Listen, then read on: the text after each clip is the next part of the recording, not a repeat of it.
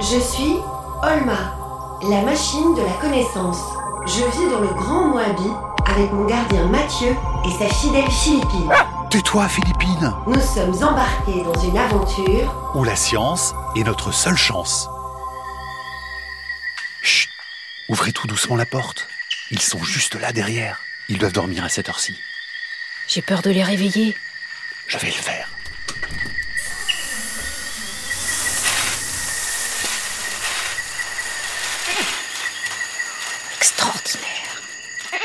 Chers amis, nous avons découvert quelque chose de formidable avec Olma dans le Moabi.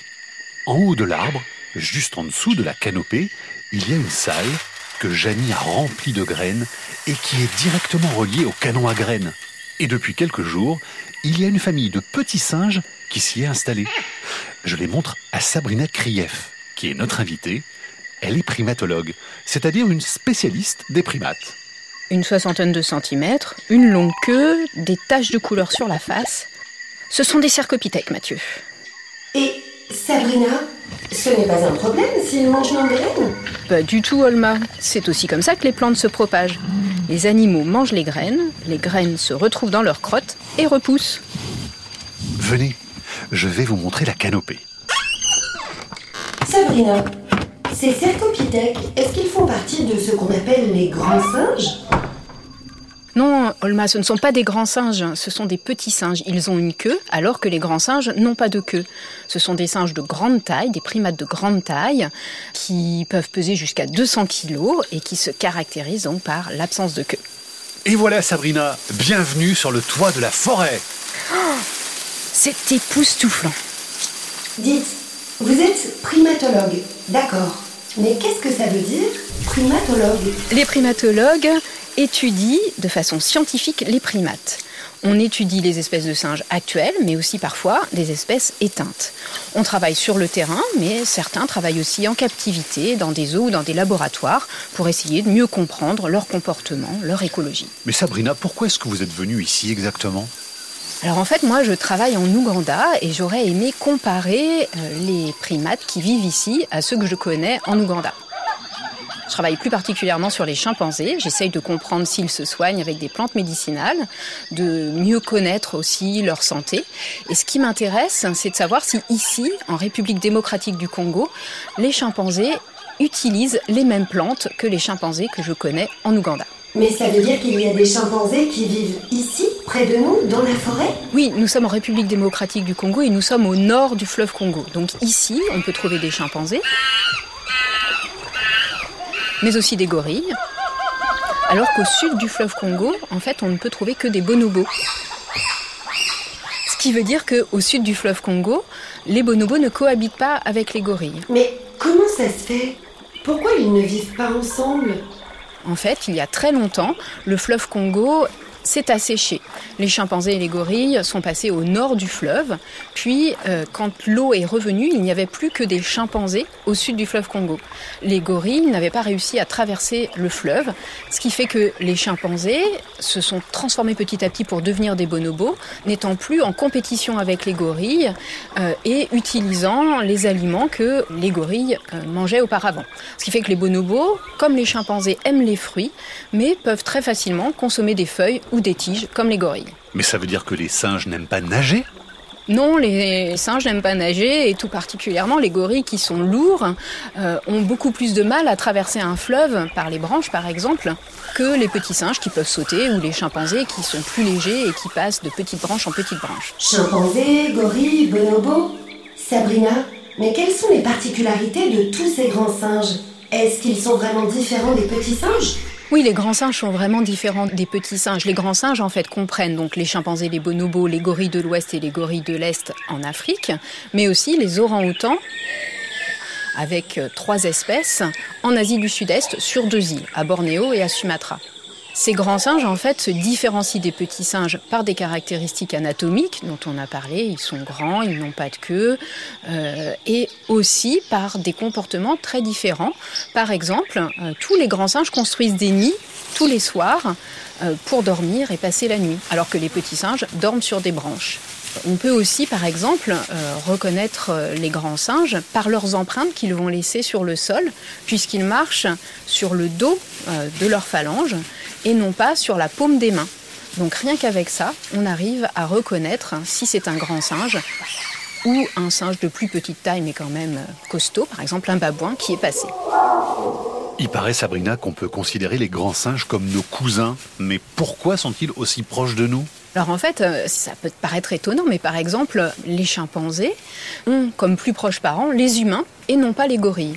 Donc effectivement, génétiquement, nous sommes extrêmement proches des chimpanzés. Nous sommes leurs plus proches parents. Donc, il y a moins de différence entre un chimpanzé et un être humain qu'entre un chimpanzé et un gorille Exactement. Par exemple, euh, si on essaye d'évaluer la proximité entre les chimpanzés et les humains, on estime aujourd'hui qu'il y a 98% de ressemblance euh, génétique entre les chimpanzés et les humains. Par contre, évidemment, euh, anatomiquement et morphologiquement, un chimpanzé ressemble plus à un gorille qu'à nous. On trouve aussi des comportements donc, qui sont communs, bien sûr, entre tous les grands singes et avec les primates, mais certains comportements sont aussi très proches entre les humains et les chimpanzés. Par exemple, les chimpanzés utilisent des outils, ils ont des cultures, euh, ce qui est parfois un peu moins développé, euh, par exemple chez les gorilles, qui utilisent beaucoup moins d'outils que les chimpanzés. Mais ils utilisent des outils pour faire quoi? Alors par exemple pour se nourrir, pour accéder à des endroits euh, difficiles, pour obtenir du miel, ils vont utiliser des baguettes, ou bien pour euh, aller pêcher des termites, des fourmis, ou encore pour casser des noix et euh, obtenir l'amande qui est très riche en gras et qui est vraiment très, très appétante, très, très goûteuse. Comme ils sont gourmands, ils utilisent soit des branches, soit des pierres pour pouvoir y accéder. Sabrina, s'il vous plaît, emmenez-nous avec vous voir les chimpanzés. Mais enfin Mathieu, pourquoi croyez-vous que je suis venu vous voir? Bien sûr qu'on va y aller ensemble. Yes Oh, trop cool Trop ouf Mais c'est un petit peu loin, non? Va falloir faire du chemin. On a ce qu'il faut, ne vous inquiétez pas. Et Sabrina, comment est-ce qu'on retrouve leur piste au grand singe?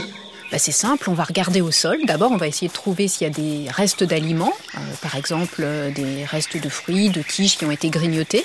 On va aussi chercher leurs crottes, euh, éventuellement leurs traces dans la boue, leurs traces de phalanges. Et puis peut-être qu'on les entendra crier, peut-être qu'on les entendra tambouriner. Tambouriner? Oui, bien sûr, les chimpanzés font une sorte de tam-tam sur les racines contreforts des arbres pour communiquer entre eux. Et aussi, Mathieu, tu sais, les gorilles tambourinent sur leur poitrine, donc il va falloir qu'on arrive à faire la différence euh, entre ces tambourinages et savoir si c'est un gorille ou un chimpanzé. Tenez, regardez là, il y a une trace de gorille au sol. Hmm, c'est un gorille qui aime les croquettes et qui s'appelle Philippine, ça. Non, eh ben, il n'y a pas de quoi être fier. Et Sabrina, comment est-ce qu'on fera pour distinguer leurs traces alors? Alors pour distinguer la trace des gorilles et des chimpanzés, en fait, on va regarder, comparer les tailles, bien sûr, des crottes, euh, et puis aussi des restes alimentaires, parce que les chimpanzés et les gorilles ne mangent pas exactement la même chose. Donc les crottes sont différentes? Bah, Oui, les crottes sont différentes, parce que bah, forcément ce qu'ils mangent, ça va se retrouver dans les crottes.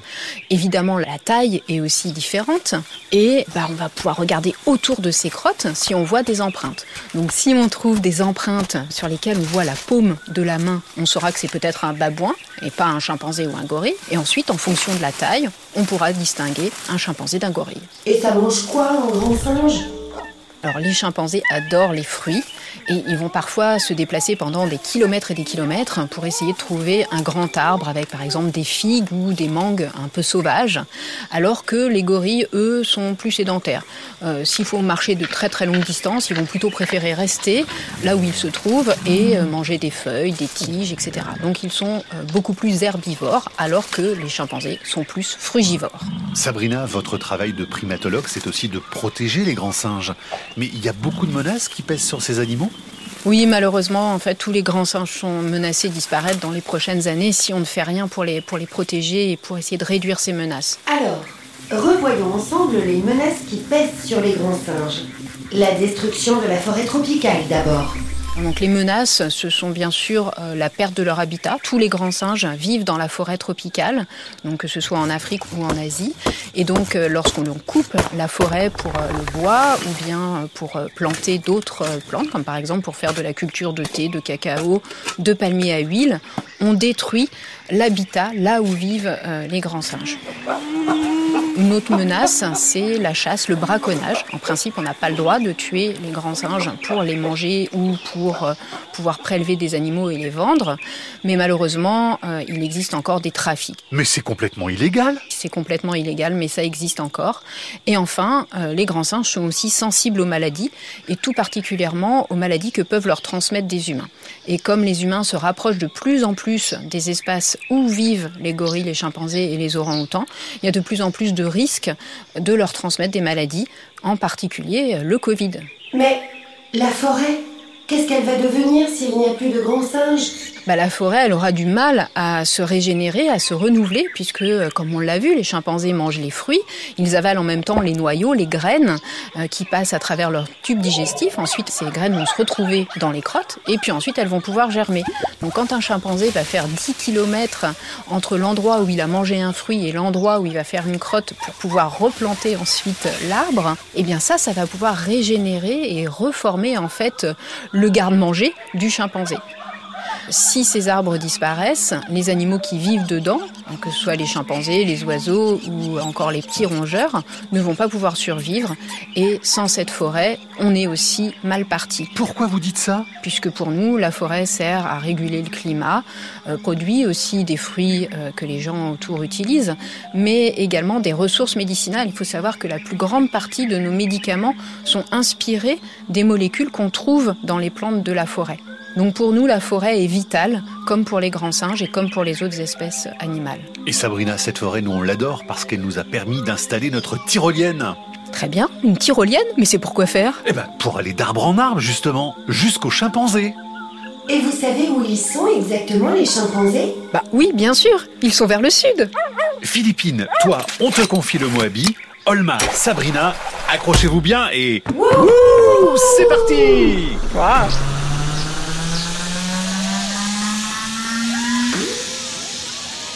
Olma est un podcast original de France Inter avec la Cité des sciences et de l'industrie.